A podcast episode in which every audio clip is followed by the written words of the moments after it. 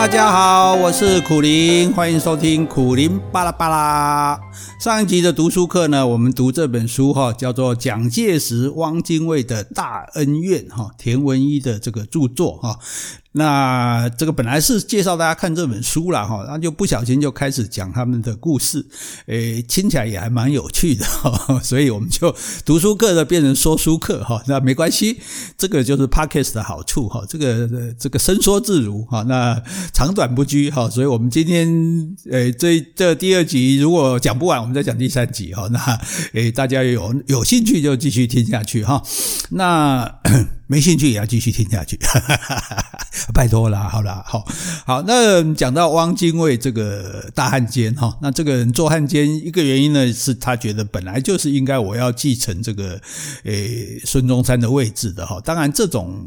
说法是是不合民主精神的哈，你你凭什么呢？那当然那个时代也也没有建立真正好的制度嘛，所谓选举不是曹锟呢选那个朱载总统也是用贿选的，所以诶始终中中华民国。建立以后就没有一个真正有效统治全国的政权啊，这军阀割据哈，就即使到蒋介石取得主导权，中央政府的主导权之后，其实还是这样的哈。那汪精卫觉得说，哇，你蒋介石把位置抢走，那我没有啊，你靠着兵，我又没有兵哈，但是你抗战你打不赢，那我呢来跟日本人和谈，日本人答应两年后撤军，答应我们一起对付共产党，答应让我们经济繁荣，哇，这条件很好啊，如果这个条件真的做得到，哎搞不好哦，搞不好这个中国人民会觉得说，那那这样也好啊，不要打仗嘛，打仗总是要死人的嘛，对不对？然后说不定他会成功啊。问题就是说，诶日本人说要两年内撤军，根本也就反悔了，根本就没这回事哈。大家也不相信啦。其实这个，所以汪精卫签这个约哈，老实说也是有一点太天真了啊，太自己觉得说自以为是了哈，太一厢情愿了哈。所以呢，那他签了这个约之后，他本来想说，好，你国民党你一定反对。对嘛，因为你老讲你是在抗日嘛，可是各省不一定啊，哦，因为各省我们刚刚讲，各省是很多是自己军阀割据，自己很多将领是自己带着这个兵的哈，哦，那那不见得就会，搞不好会支持我汪精卫说，好好好，我们都不要打哈，他心里想，就就好像有人讲嘛，我反战哈，不管怎么说我反战哈，所以他觉得说不定这种反战的精神会很多哈，所以他的中央政府诶，说不定可以取代这个蒋介石的政府，那当然他一。做了这件事情哦，这个一跟日本合约啊之后，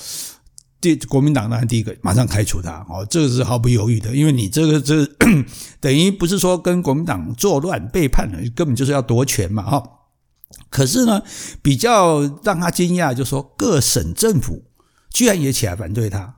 各军的将领也起来反对他，甚至很多民众团体也反对他。诶，怎么会这样呢？哇，这个是蛮出乎他意料，也让他蛮受打击的。为什么会这样呢？其实这个很简单，就是就是民族大义嘛，就是这日本鬼子嘛，就是何况日本在侵略中国的时候烧杀掳掠啊，但这个这个这个仇总是在的。就大家看着怎么样，我们也没办法。你军阀打来打去就算了，对不对？诶，甚至说你国共两党打来打去就算了，这大家总是毕竟是一国人。那你现在这个外国人来哦，然后说要要跟我们多好，要我们。听听他的哦，这个心理上很难接受的哦，所以一讲，所以汉奸的名字就搬出来了嘛。那那一讲是汉奸，那谁都不能接受。卖国贼，哇，这谁能接受啊？对不对？卖人都不得了，何况卖国？嗯，这句话怪怪的啊。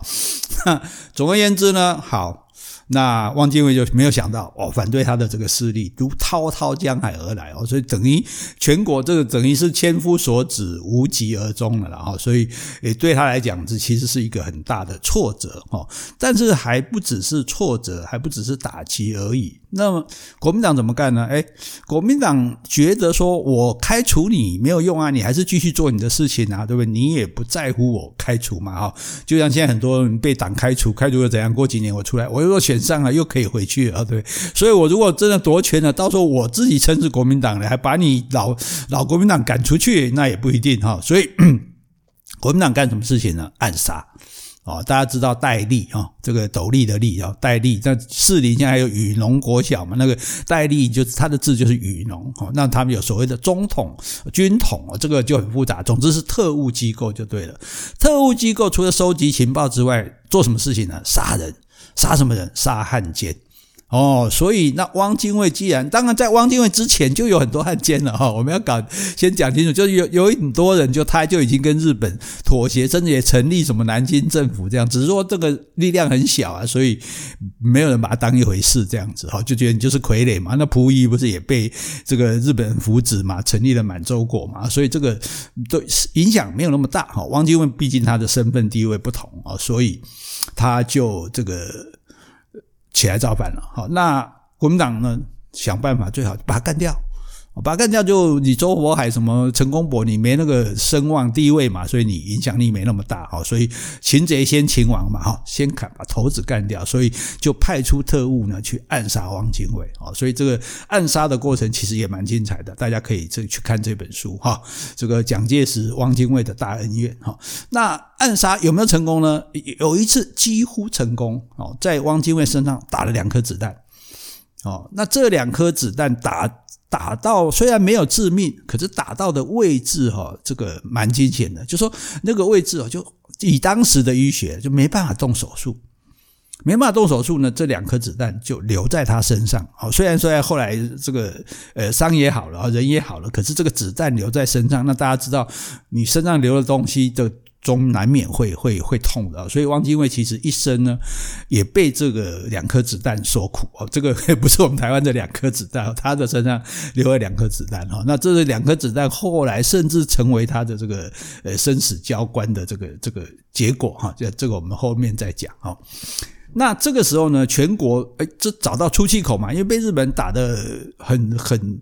很冤屈嘛，被日本打得很委屈，觉得哇，这老是打不过，然后日本就这样杀我们哈，然后我们抗日都来不及，你看民间都还组织抗日游击队哈，自己去去打这个日本人那。竟然有人，而且你是国民党的要员、大大大人物，居然去跟日本和谈哦，去帮日本人讲话哦，让我们要要我们好好接受日本的统治，这怎么得了？所以这个尤其是这个贵阳的人，哇，那不得了！他们在公园呢住了这个汪精卫跟陈璧君他们两个人的像。住这两个像干什么呢？就是大家知道，在杭州的岳王庙、哦岳飞庙前面有住了秦桧夫妇的像啊，因为据说是秦桧夫妇出卖了这个岳飞嘛，哈，所以这个所谓东窗事发这个成语就是从秦桧夫妇身上来的，哈，他们两个东窗事发的这个谋害这个岳飞，哈，那所以大家为了要出气，替我们的岳武穆岳飞。出一口气，所以呢，在岳王庙前面，我自己很很早很早以前我还去看过，这真的就是秦桧夫妻的像跪在那里，然后大家就对着他吐痰啊，甚至有的人小便啊什么，这个这哦，就是一种这是民间哪一种发泄的方式，反正就是你是坏人嘛，你你是奸的嘛，那你害死了忠的人，所以这样对付你。结果贵阳人在公园住了汪精卫夫妇的像，就把他当作秦桧就对了。哇，你也是，因为大家认为说岳飞当时是在抗金嘛，对，秦桧害了他，害他们抗金不成，所以这个诶宋朝就不行了嘛，对。那现在呢，国民政府在抗日，结果你这个汪精卫，你居然去联日、合日、亲日，好，那你就跟就就影响我们抗日嘛，那你就跟秦桧一样，哦，住了这个像，哦，这个实在是一个很大的打击哦，我觉得这个也是一个让大家哦。印象会很深刻的事情，啊，怎么啊？真的这个把汪精卫被一汪精卫一心，他想要说，我们不要讲说他想夺权，他就觉得说打跟日本打仗不是办法嘛，打不过嘛，那我们想办法和谈。那没有想到居然被描写成秦桧哦！我想这个他当然是喜怒不形于色的人，但是我觉得他心里面应该是受到很大的打击。好，那没有关系，就重点就说好，那你汪精卫，你成立了你的这个伪政府，然后你底下这些啊、大汉奸，你底下的小汉奸周佛海这些人，他们。做什么事情呢？就是你有好好的去说，诶，真的去为人民做事情啊。其实他因为他成立之后，他也没有影响力嘛，因为他也没有军权，他也没有真正占领什么地方。所以其实这一些，就刚刚讲很好听，周佛海，呃，上次讲很好听，周佛海说，哦，这个打也打不过嘛，不是亡在日本人手里，就是亡在共产党手里。结果他们在干什么呢？诶，他们就是在利用汪精卫拼命的搞钱。因为日本人为了支持他，给他们很多钱嘛，哦，派这个，所以他们就拼命的派官啊，这个部长、那个长啊、这个长啊，然后呢，大家拼命的贪污哦，拼命的去搞银行的钱，搞这个政府的钱哦，所以其实你看，这就是真相啊，这也就是为什么会遭到唾弃的原因啊。如果你们老老实实、真真真心的说，哦，这个让呃。中国人跟日本人可以这个和睦相处，那也算是一份心嘛。结果你们其实每个人想尽办法都在搞钱，这样子，好，那这个就引起大家很大的反感，说哇，那你们这些一群贪官污吏，我们这国民党已经就就被觉得有是一群贪官污吏了，结果换了一个新政府，又来一群贪官污吏，那那搞，嗯，而且那个字不要念哈，所以那这样子人民是没有办法支持你的哈，所以而且他们那种。诶，结果汪精卫呢，在这种情形下，哎，没有办法，哎，日本人请他到日本去，哎，甚至日本人真的很帮他当一回事，哎，可是这也就说明什么原因？就说明说日本已经深陷在台中国的这个泥淖里面。也就是说，中国虽然打不过你哈，所以这个黄仁宇在他的书里面也提到，他说其实呃，蒋介石。对于抗日，他的贡献不是他打胜仗，是拖住日本人。因为中国很大嘛，那你打我。我输了我就退嘛，哦，甚至有时候不择手段哈，甚至还曾经把黄河的河堤炸掉，哦，用水来淹日本人，那当然也淹死了很多这个无辜的百姓哦。那这个这个这我们就不要谈了。就总而言之呢，打不过，可是打不过我一直退，那你退了，你要占领我，你占领我，你总要派几个兵吧？那你的兵一路派一路派一路派，派到后来你就没了。我们中国很大，好吧，没什么长处，就是很大哦。那那你也不可能说到了这个地方，当然你他会成立，也会成立伪。政府成立一些哦，帮助日本人的这些这些傀儡啊的部队什么？可是毕竟因为人民都是反对你的哦，这个最难。所以为什么占领一个国家很难哦？包括美国去打越南，苏联去打阿富汗都很难占领，就说因为所有的人民都是你的敌人啊。那他不一定是军人的身份，他军服脱下来，他就是一个老百姓。你不能老百姓全部杀掉吧？可是，诶，老百姓在背后说不定就就干你一下，就把你干掉。所以对日本来讲，就一路打打打到四川打不进去了，然后这个这个你你就，所以日本就发现说，哎。本来是打算可能一年半年就把中国全部占领，那因为他觉得中国军队根本不能打仗嘛，没够烂嘛，怎么晓得这个？诶，中国军队这个诶还真的是民族大义，誓死顽抗，我打不过我就跑，但是呢，我也跑不远，那你追过来我再跑，哦，那你你有多少力气可以追我呢？啊，所以因为这个样子，日本是真心的希望有一个中国政府，哦，是。跟日本亲善的，好，你跟我好，我就不用打你了嘛，对不对？你就直接你直接送东西，你直接送上来给我，就不用抢了嘛，就大概这个意思哈。所以呢，汪精卫到日本去，不但见首相，甚至还见天皇，诶，你可见的日本是很认真的这样子哈。可是呢，最后到日本去签的合约跟当初就不一样，当初怎么友好啊、防共啊、经济啊，最主要是说两年内撤军这些事根本就没有。好，所以签起来的那个合约哈，就简直等于是一个战败国无条件投降的合约哦，就等于说，呃，这内容就等于说，好了，我中国就是你日本的，我跟你日本好了，你日本要怎样就怎样，好，我几乎都接受。好，简单讲就是这样子哈。所以这个就不得了了哈，这个这个当然举国哗然，大家就觉得哇，那你真的是卖国了，这下坐实了哈。你以前还可以讲得很好听，但是合约签下来，因为日本的政权它其实也有变更，也有任何国家都这样，有鹰派有鸽派嘛。这时候鹰派当道就没有当初讲的条件那么好了哈。但是呃，就是反正我就是利用你，让人家感觉说，哎，原来中华民国有一个政府成立了，然后这个政府是接受我日本人的啊，那这样别的国家也不能说我侵略他，是不是啊？所以这个。是一个手段哈，然后呢，这个时候哈，那所以在这个上海哈这边就很麻烦了哈，在这些地区或者在北京这些地区，就是说，呃，国民党这边有很多特务，那特务呢，他们的主要任务就是杀汉奸啊。各位那个也看过这样的类似这样的电影，那。汪精卫这边，所以很糟糕一个，就大家在搞钱、贪官污吏之外，他还弄了一个七十六号哦，这个你可能在这个很多电影里面也看过。这个七十六号呢，它就是一个特务机关，所以他也成立很多特务哦，所以你说这个政府真糟糕，不但是诶跟国民党简直一模一样，双胞胎也是贪官污吏，然后也是一堆特务这样，然后呢就跟重庆那一边啊，也就是国民政府现在退到重庆了嘛，两边呢就各自派人在这里杀来杀去。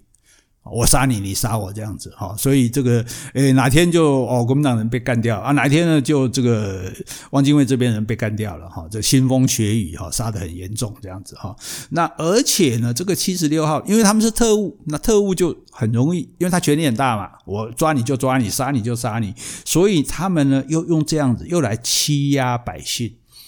哦，譬如说，好，我现在是车务，我就成立，我就临检啊，检查，如果不让老百姓随便通行，那检查财务，财务就我就把你吞掉，哦，把你侵占，说这个不准带，这个没收，哦，所以很多人就利用这个方式，哈，那个来来赚钱这样子，哈，所以这个其实就更加的啊引起人民的反感，哦，所以上海的市民啊，甚至连师生啊、老师、学生哦，直接就上街。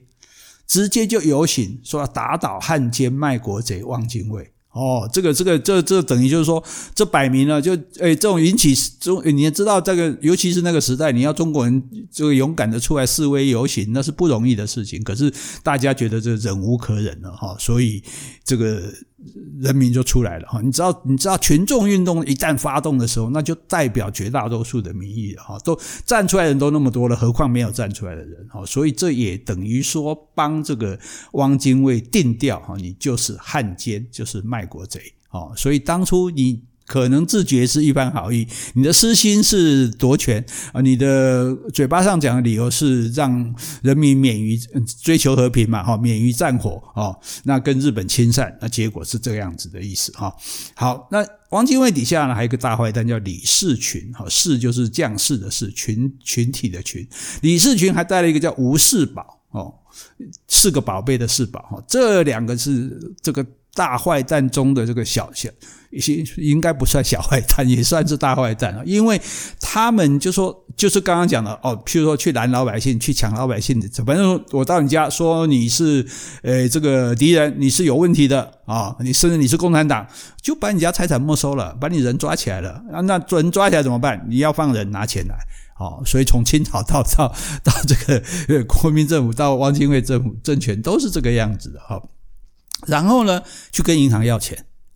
哎，没事就去跟银行借钱，然后就用着自己自称的国民政府的这个力量，逼着银行要借钱给他，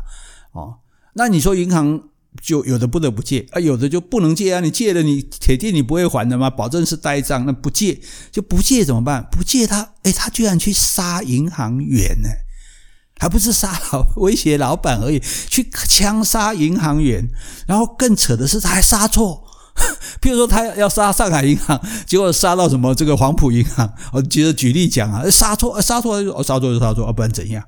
哦，所以是非常非常可怕的事情哦。这个这个，所以你看那个时代，你说乱世，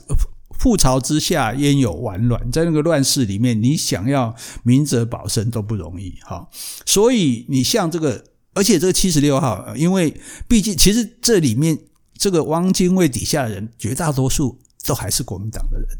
哦，只是说可能在国民党里面不得志的，哦，这个斗争失败的，哦，或者觉得说想要另谋出路的，因为没有能力嘛，你就在比较低的位置，那你想要到比较高的位置，你就要换一家，换一个头头头给往这老板的地方，而且只发现这个老板底下，哎，还可以贪污，还可以这个呃勒索老百姓，还可以到处抢钱，那大家都跑过来了，哦，所以他们也很多，其实就是原来军统、中统，就我们讲国民党的特务组织出身的。哦，所以他们也很厉害哦。然后这个七十六号，他甚至哈把蒋介石在上海的特工系统几乎都给铲除掉了。哇，这很厉害呢！你说两边都有特务，可是诶，我这边哦，这个故事里面也有写哦，非常精彩哦。你这个很难想象，这个诶，特务对特务，他可以干到什么地步这样子？那他甚至把这个诶蒋介石的特务特务系统几乎都把它铲除了啊，所以等于说蒋介石在这边杀汉奸就杀不成了啊，没有那么顺利了。那汉奸当然就做得更放心了哈，大家就更为非作歹，更欺压百姓啊。所以日本人来欺压你，还只是说啊，就是屠杀你啊，烧杀掳掠，但也不用只是说已经很严重。可是自己人在欺压自己人更可怕哦，还还还还这个乱抓人、乱乱乱抢钱这样子啊，那甚至银行员无辜的银诶借不借钱？关我什么事？我也不过就是到银行上班的，结果你就就就公然开枪把我打死啊！这真是不可思议的事情啊！那但是呢，这也就说明，诶，在这些地方，尤其在上海这边，这个呃，汪精卫他的势力就越来越大了哈。那那你知道这种做坏人，坏人有什么特点？坏人很怕人家骂。呃，很怕人家说他是坏人，因为好人不会被人家说是坏人嘛，啊，坏人就可能被人家说是坏人哦，所以有一个叫做《大美晚报》哈，大小的大，美丽的美，《大美晚报》有一个叫朱兴公，兴就是睡眼惺忪的兴，公公家的公，这个朱兴公他很厉害哦，他就直言不惧，他就直接写文章就骂这个。呃，就所谓这个这个这是不简单。我们今天讲言论自由，可是，在那个时代，哎，特务到处杀人的时代，你有什么言论自由？但是他就是批评这个汪精卫的政权底下人乱搞的事，他一个一个就给他写出来。哦，那不管是怎么去警告他，他都不退让。都不退让，这个人真是真是很了不起。照理讲，一般人就说：“哦，那我闭嘴就是了嘛。”哦，因为大家其实这些特务什么这些坏蛋，他也不太想去杀媒体的人啊，因为你杀了媒体人，就等于自己做贼心虚嘛。你你就是坏蛋，你才会怕人家讲是坏蛋嘛。所以他就这个这个，诶，但是他就是不退让哦。那几次威胁都没有用，甚至最后他写了一篇，然后就知道说再来他们一定会杀我。在被杀之前，他很从，真的是从容就义。所以人家讲说，你慷慨杀生易啊，从容就义难。就说你一时激动说啊，我跟你拼了死掉，那是那还比较容易，当然也不简单。可是你说哦，我很从容的说好，我要跟你来，被台湾来台，但是我要被爱走一代机，而且爱走啊，所以也是历史上有这么了不起的人，我就是坚持我要做的事情。好，那。这个时候，日本有没有除了汪精卫之外，然后全部压在汪精卫身上嘛？哎，其实也没有，哎，因为呢，他也这个找了吴佩孚当初这个军阀，因为军阀现在打败仗了嘛，好，这个军阀呢，他结果呢，他就要求说，哎，如果是找我的话，我直接当总统，当中华民国总统，好，那日本当然无所谓，你当中华民国总统，谁当都一样，跟我听我的话就好。可是呢，他要跟天皇，日本天皇平起平坐。哇，开什么玩笑？你日本对对日本来讲，你现在就是我的附庸国，对不对？你就是我就是要利用你，对不对？你那是我的殖民地，你还要跟我的天皇平起平坐，首相都轮不到你平起平坐，还跟你天皇平起平坐呢？所以呢，当然不行啊！不行的话怎么办？可是吴佩孚毕竟他也有他的影响力，也有他的势力，所以吴佩孚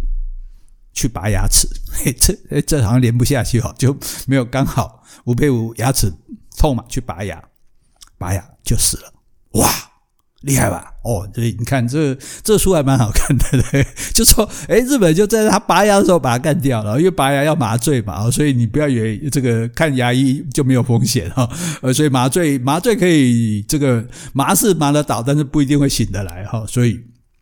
这个时候就吴佩孚就干掉，那日本就全新的压在汪精卫的身上，而且呢，真终于正式的成立了中华民国。新的政府在南京哦，在首都哦，哈，在南京成立了，那这个是最正统的吧？你因为你已经跑到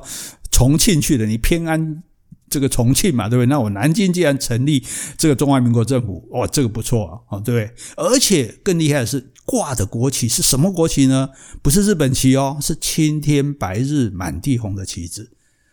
哇，诶，那这样是代表中华民国啊，对不对？代表日本接受啊，那这样不是很好吗？诶，是不是？诶。可是，可是，可是，可是，哦，青天白日满地红的旗帜没有改啊，没有改，没有在上面画个太阳，但是下面牵着三条飘带子，一条写和平，一条写建国，一条写反共。哎，所以这个棋子是有相对条件的，不是你要为了与别于跟原来的青天白日满地红中华民国政府蒋介石那个政府这个对立，所以他加上了这三个条件，就日本讲的嘛，要和平，然后要建国，哈，要建一个新的中国来跟日本合作，然后要反共，哦，所以这个旗飘在那边，大家一看就哦，那你这个旗，你这个国中华民国政府不是纯的中华民国政府嘛？是是是是是有条件的，哈，是被日本人控制的，哈，